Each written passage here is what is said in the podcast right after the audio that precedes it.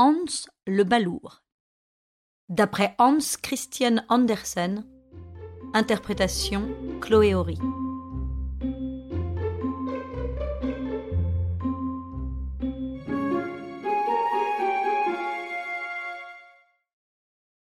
Il y avait dans la campagne un vieux manoir, et dans ce manoir un vieux seigneur, qui avait deux fils, si pleins d'esprit qu'avec la moitié ils en auraient déjà eu assez.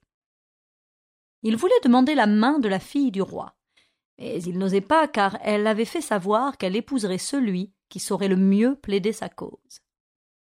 Les deux garçons se préparèrent pendant huit jours, ils n'avaient pas plus de temps devant eux, mais c'était suffisant, car ils avaient des connaissances préalables fort utiles.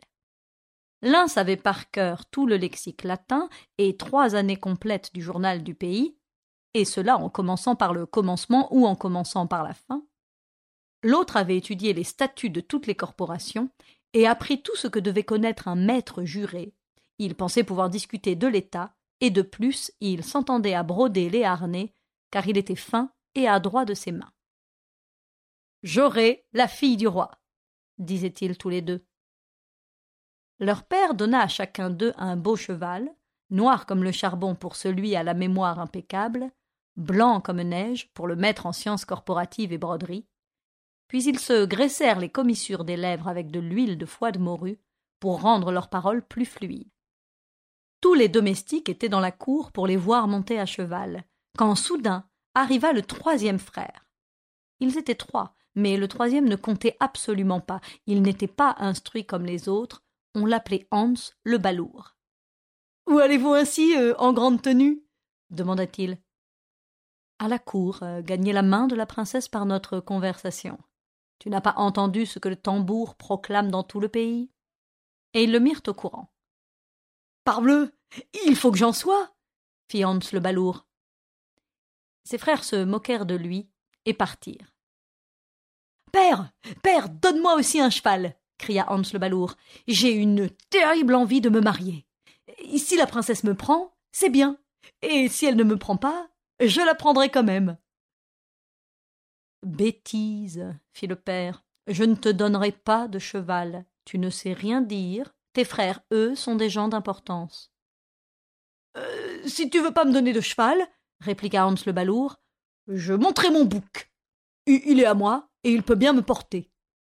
Et il se mit à califourchon sur le bouc, l'éprona de ses talons, et prit la route à toute allure. Ah. Comme il filait. J'arrive. criait-il. Et il chantait d'une voix claironnante. Les deux frères avançaient tranquillement sur la route, sans maudire. Ils pensaient aux bonnes réparties qu'ils allaient lancer. Il fallait que ce soit longuement médité. Oh là Oh là criait Hans. Me voilà Regardez ce que j'ai trouvé sur la route. Et il leur montra une corneille morte qu'il avait ramassée. Balour, qu'est-ce que tu vas faire de ça? Je l'offrirai à la fille du roi. C'est parfait, dirent les frères, et ils continuèrent leur route en riant. Oh là Oh là Voyez ce que j'ai trouvé maintenant. Oh, c'est pas tous les jours qu'on trouve ça sur la route. Les frères tournèrent encore une fois la tête, Balourd, c'est un vieux sabot dont le dessus est parti.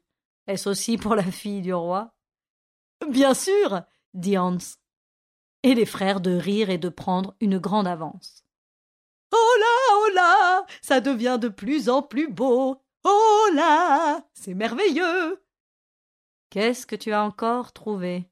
Oh, oh, elle va être joliment contente, la fille du roi. Ah, ce n'est que de la boue qui vient de jaillir du fossé. Oui, oui, c'est ça. Et de la plus belle espèce. On ne peut même pas la tenir dans la main. Là-dessus, il en remplit sa poche. Les frères chevauchèrent à bride abattue et arrivèrent avec une heure d'avance aux portes de la ville.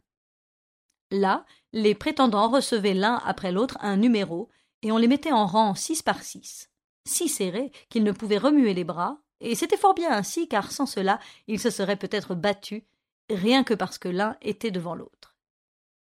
Tous les autres habitants du pays se tenaient autour du château, juste devant les fenêtres, pour voir la fille du roi recevoir les prétendants. À mesure que l'un d'eux entrait dans la salle, il ne savait plus que dire. Bon à rien, disait la fille du roi. Sortez. Vint le tour du frère qui savait le lexique par cœur. Mais il l'avait complètement oublié pendant qu'il faisait la queue. Le parquet craquait et le plafond était tout en glace, de sorte qu'il se voyait à l'envers marchant sur la tête. À chaque fenêtre se tenaient trois secrétaires journalistes et un maître juré, surveillant, qui inscrivait tout ce qui se disait afin que cela apparaisse aussitôt dans le journal que l'on vendait au coin pour deux sous. C'était affreux.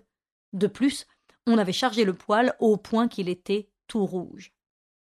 Quelle chaleur disait le premier des frères. Ah, c'est parce qu'aujourd'hui euh, mon père rôtit des poulets, dit la fille du roi. Euh, le voilà pris, il ne s'attendait pas à ça. Il aurait voulu répondre quelque chose de drôle et ne trouvait rien. Euh.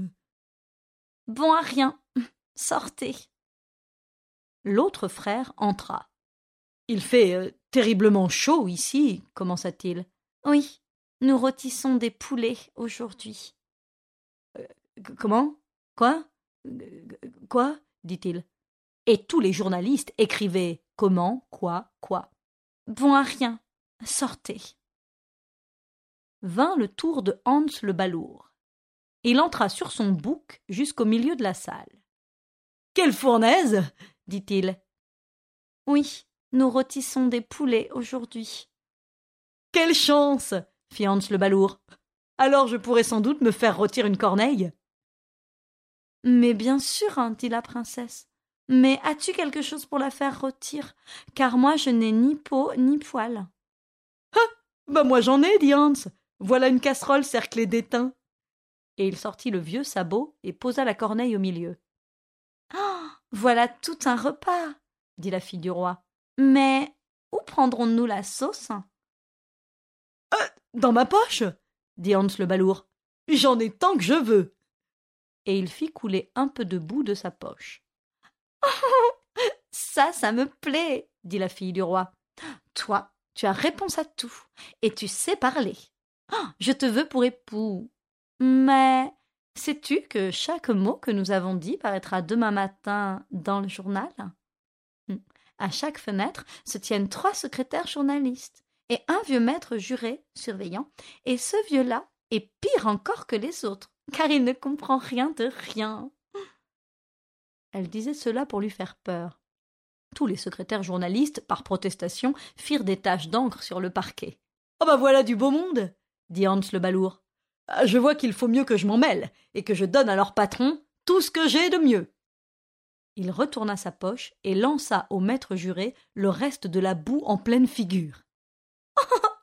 Alors ça, c'est du beau travail, dit la princesse. Je n'en aurais pas fait autant. Mais euh, j'apprendrai à mon tour à les traiter comme ils le méritent. C'est ainsi que Hans le balourd devint roi. Il eut une femme et une couronne, et s'assit sur un trône, et c'est le journal qui nous en informa. Mais peut-on vraiment se fier aux journaux?